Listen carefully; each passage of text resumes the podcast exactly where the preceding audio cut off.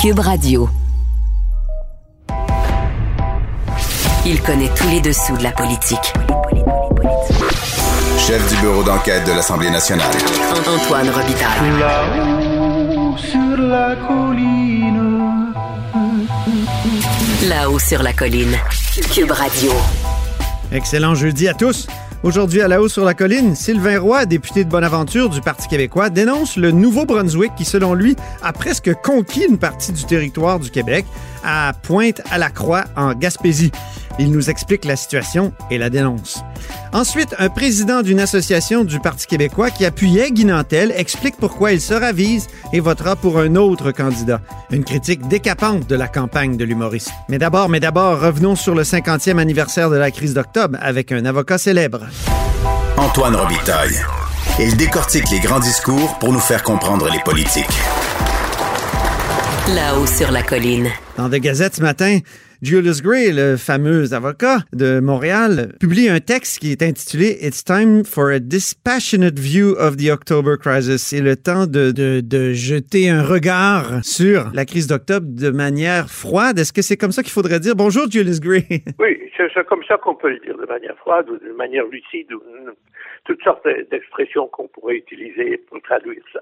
Je vais aller tout de suite à la fin de votre texte où, où vous dites I did not speak out. Donc, je, je ne me suis pas élevé contre la loi des mesures de guerre et vous semblez exprimer un regret. Oui, oui, parce que je pense, et je pensais à cette époque-là aussi.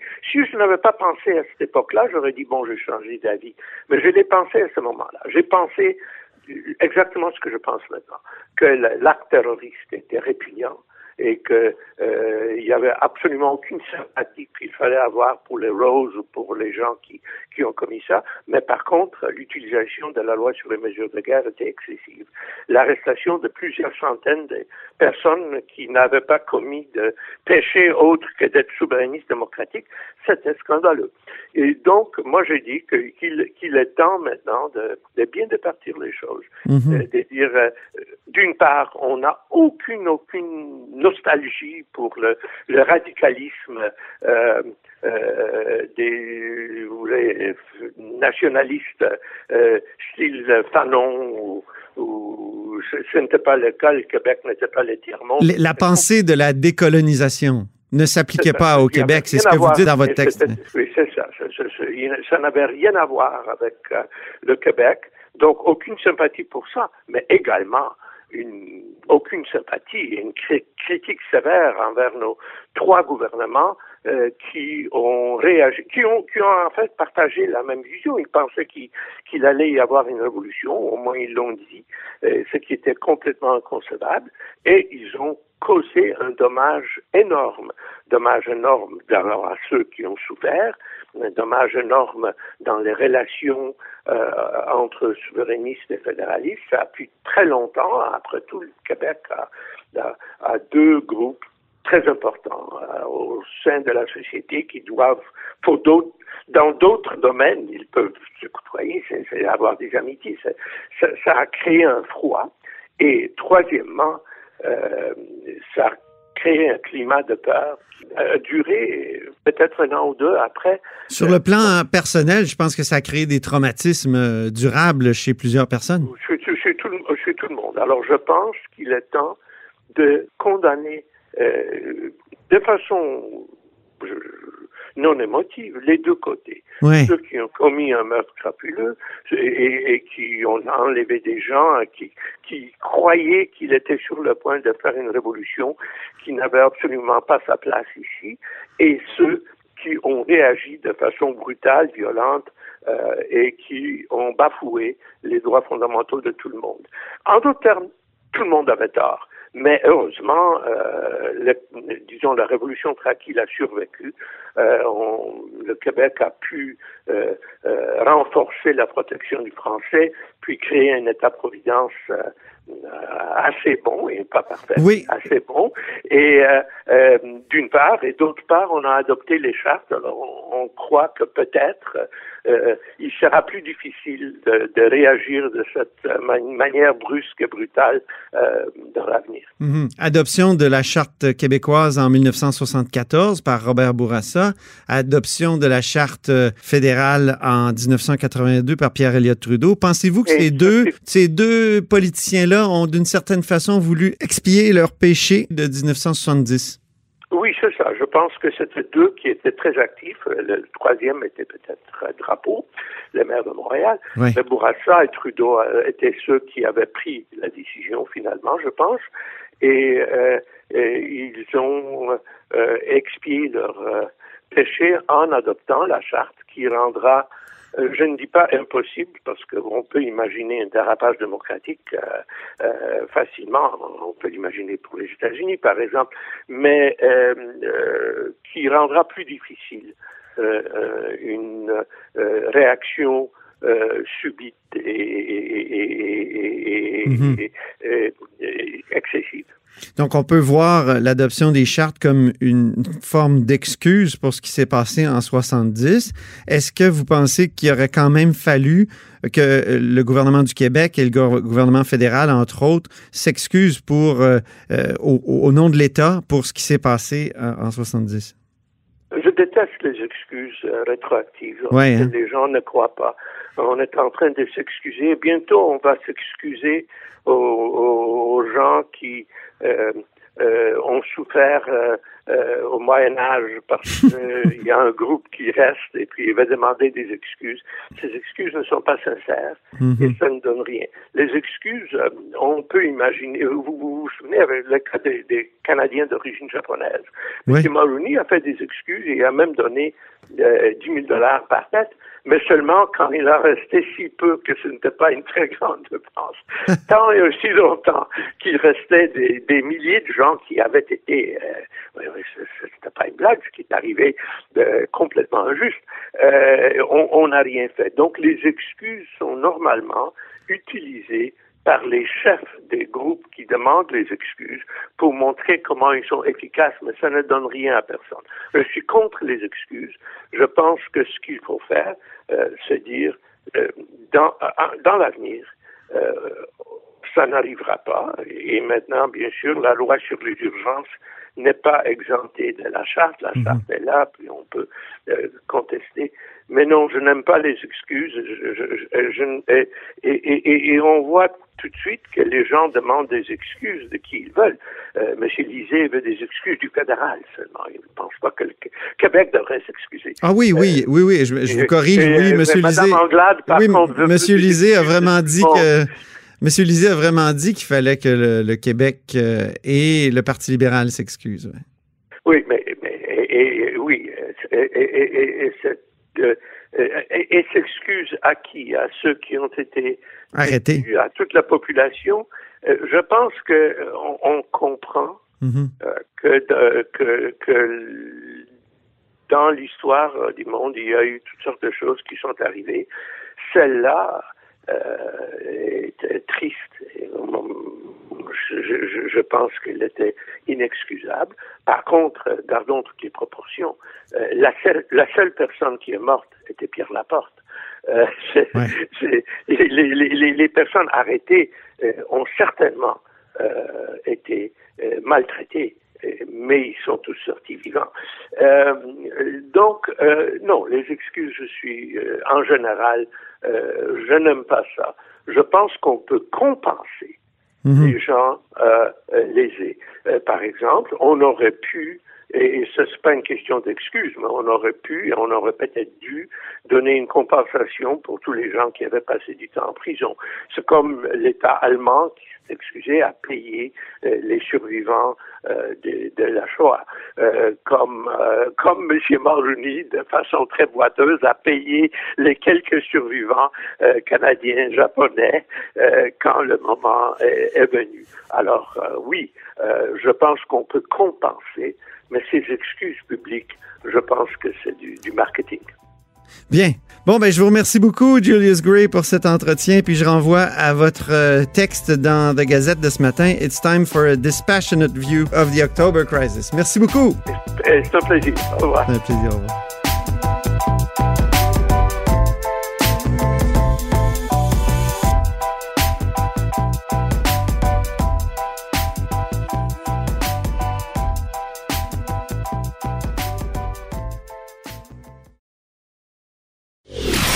Antoine Robitaille. Le philosophe de la politique. La joute politique ne colle pas sur lui. Il réussit toujours à connaître la vérité. Vous écoutez là-haut sur la colline. La course à la direction du Parti québécois se termine cette semaine. Les militants sont en train de voter pour un des quatre candidats. Certains font connaître leur choix publiquement, d'autres leur désaffiliation. C'est le cas de mon prochain invité, Philippe Despatie, qui est président du Parti québécois d'Anjou-Louis-Riel. Il appuyait jusqu'ici Guy Nantel, mais a annoncé hier sur Facebook qu'il n'allait pas voter pour lui. Bonjour, euh, Monsieur Despatie. Bonjour. Qu'est-ce qui vous a amené d'abord à appuyer Guy Nantel au départ, puis là de changer d'idée? En fait, euh, j'ai vraiment apprécié la candidature de M. Nantel, particulièrement pour son authenticité. Je pense qu'en politique, en 2020, ça prend quelqu'un qui dit les choses vraies, puis euh, qui, est, qui, est, authentique, qui est convaincu, qui est convaincant, puis qui est perçu comme ça. Aussi, euh, l'idée de mettre l'indépendance au centre du Parti québécois, c'est certain que ça me rejoint. Euh, l'indépendance dans la première moitié d'un premier mandat, c'était une promesse alléchante. Donc, euh, il y avait tout pour avoir votre appui. Qu'est-ce qui, qu'est-ce qui vous a fait changer d'idée? En fait, euh, c'est. Vous parlez même d'appui dans l'honneur et l'enthousiasme au départ. en effet, j'avais un très grand espoir en M. Nantel. Je pense que M. Nantel est un, va faire un excellent politicien. Pendant que je pense qu'il est prêt à diriger le Parti québécois le vendredi, j'en suis pas certain. Euh, M. Nantel a mené une campagne qu'il a lui-même qualifiée d'organique. Il s'est un peu, ouais, c'est quoi, un peu comme s'il y avait Qu'est-ce que c'est organique? Vous parlez de ça dans votre dans, dans votre euh, publication Facebook. C'est quoi organique? Oui, en, fait, c'est même M. Nantel lui-même, euh, je pense à Dutrisac, euh, chez vous à Cube Radio, qui avait mentionné ce terme-là. Puis c'est un peu comme si il avait ouvert tout grand les bras aux membres, puis il attendait que les gens viennent vers lui. Mm-hmm. pour moi, la politique, c'est pas ça. Pour moi, il faut aller vers les gens. OK. Ouais, vous dites euh, son approche se résume à je propose qu'ils même me suivent. Et donc, Oui, euh, c'est- ils n'ont pas suivi? Ben, je pense pas. Mais je pense aussi que la, la COVID euh, était, a compliqué un peu sa campagne. Je pense que le momentum était, était bon en mars Mhm. pour une campagne justement avec un lancement d'idées, puis les gens auraient pu se rallier. Mais écoutez, ça a pris plusieurs mois avant que M. Nantel se définisse.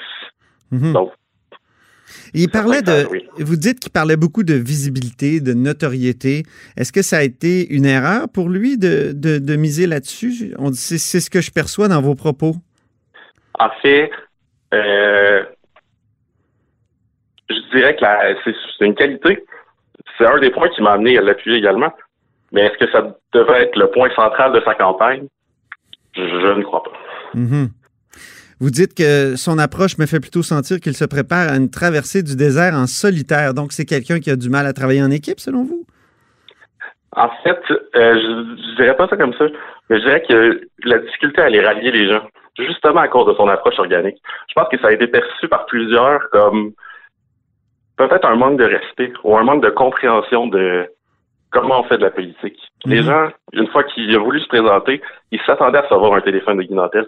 Il y avait une vraie curiosité Nantel au sein du parti. Tout le monde voulait savoir qu'est-ce qu'il était, qu'est-ce qu'il voulait. Mais il n'a pas réussi à se définir, puis il n'a pas été vers les gens pour se définir.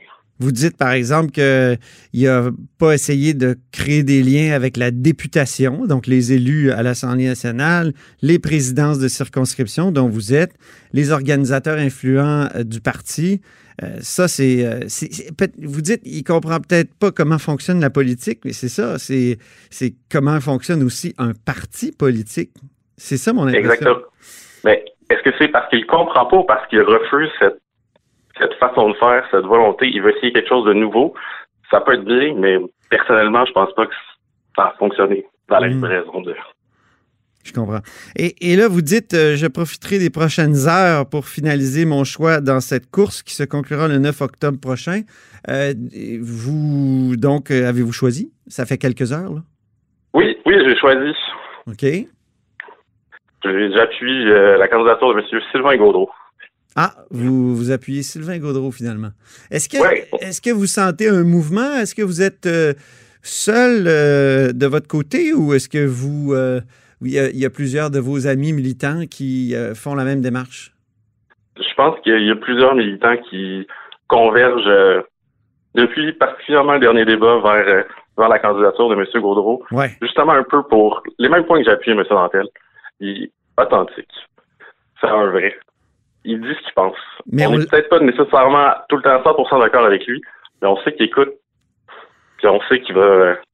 Qu'est-ce qui nous dit que qu'est-ce qui nous dit que c'était pas votre choix dès le départ et puis que vous, vous avez euh, comme ça annoncé un revirement à la fin? En fait, euh, il y avait un aspect de notoriété. Il y avait un aspect aussi euh, de communication. Je doutais un peu des capacités communicationnelles de M. Gaudreau, mais je pense que dans les débats, il était absolument excellent. Il Mhm. était ferme, il a démontré ses points, il était capable de faire passer son message, et puis il m'a vraiment grandement impressionné. On le dit beige un peu. Est-ce que c'est pas un problème, ça? Euh, en fait, je pense que quand les Québécois vont apprendre à le connaître réellement, ils le trouveront plus beige. Très bien. Merci beaucoup, Monsieur Despatie. Parfait. C'était euh, Philippe Despatie, qui est président de la circonscription pour le Parti québécois, de la cir- circonscription d'Anjou-Louis Riel. Vous êtes à l'écoute de là-haut sur la colline.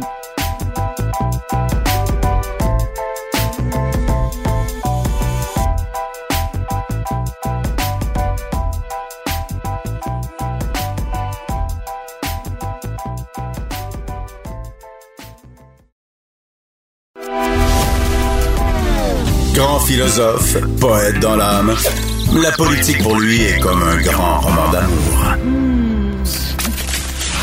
Vous écoutez Antoine Robitaille, là-haut sur la colline. Au bout du fil, il y a Sylvain Roy, député péquiste de Bonaventure. Bonjour.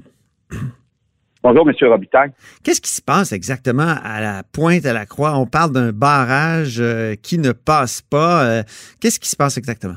Ben, écoutez, la municipalité de Pointe-à-la-Croix, pour protéger ses liens commerciaux avec le Nouveau-Brunswick, et le Nouveau-Brunswick aussi pour protéger ses- ses- son accès à Pointe-à-la-Croix, euh, on- c'est les deux, euh, les, bon, Ils se sont créés une bulle. Ils se sont créés une bulle ben, à eux. écoutez, se sont créés une bulle à eux et ont demandé au gouvernement du Québec de faire un barrage policier pour interdire l'accès aux citoyens du Québec sur, sur un territoire québécois où il y a- il y a des services pour la population environnante. OK? Ouais. Donc, ce que ça veut dire, c'est que le gouvernement du Nouveau-Brunswick a fait pression sur l'État québécois pour établir un barrage pour empêcher les Québécois de rentrer sur leur territoire pour satisfaire les besoins de sa population qui ont accès à Pointe-à-la-Croix où il y a différents commerces euh, et euh, différents services. Donc, la morale de l'histoire, les citoyens qui demeurent à l'extérieur de Pointe-à-la-Croix ne peuvent plus rentrer sur le territoire.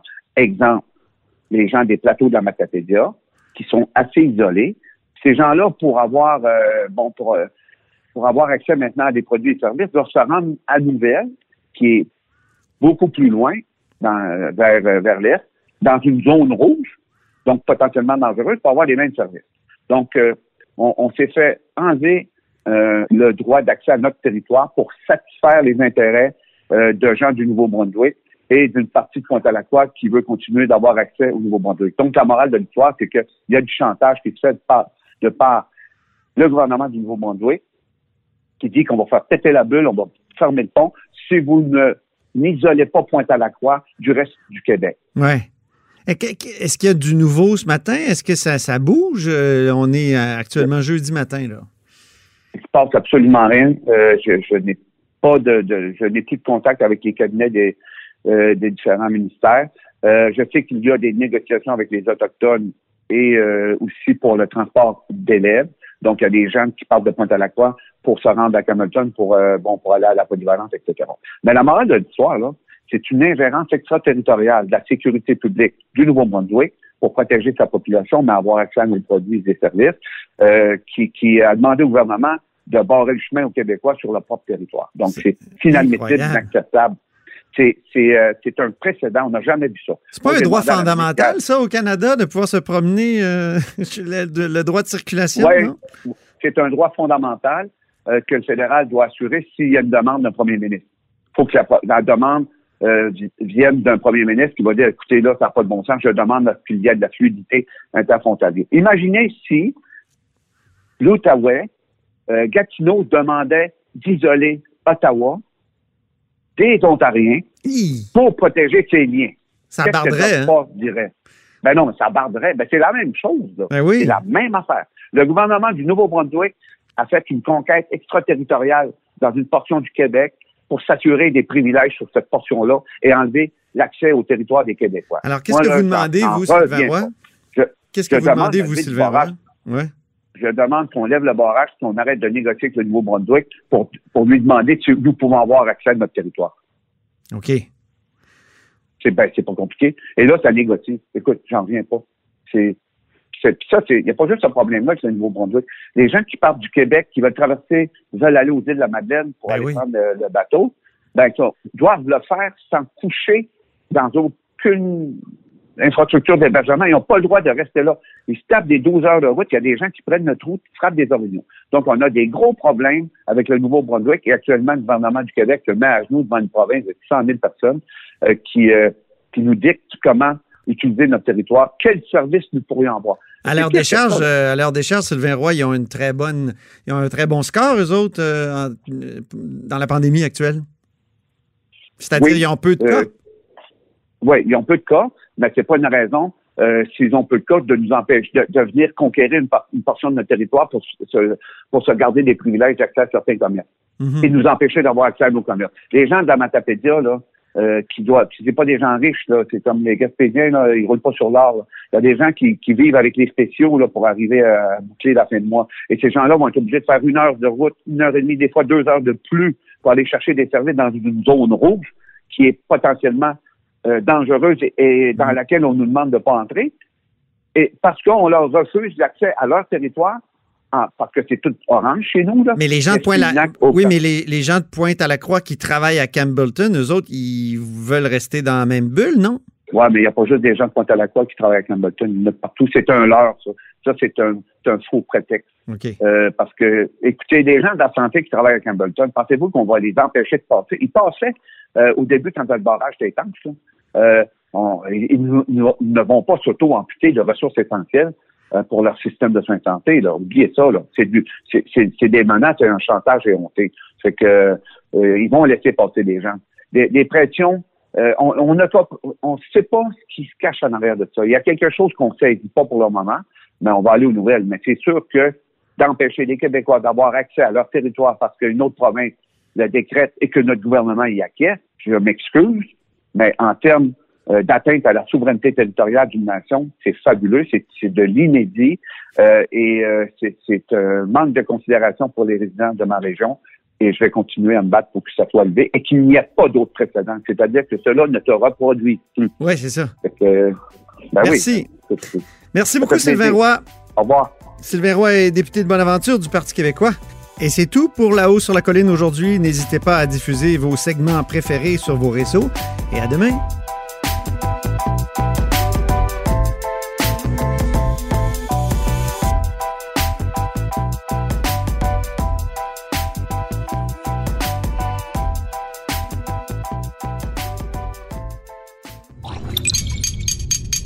Cube Radio.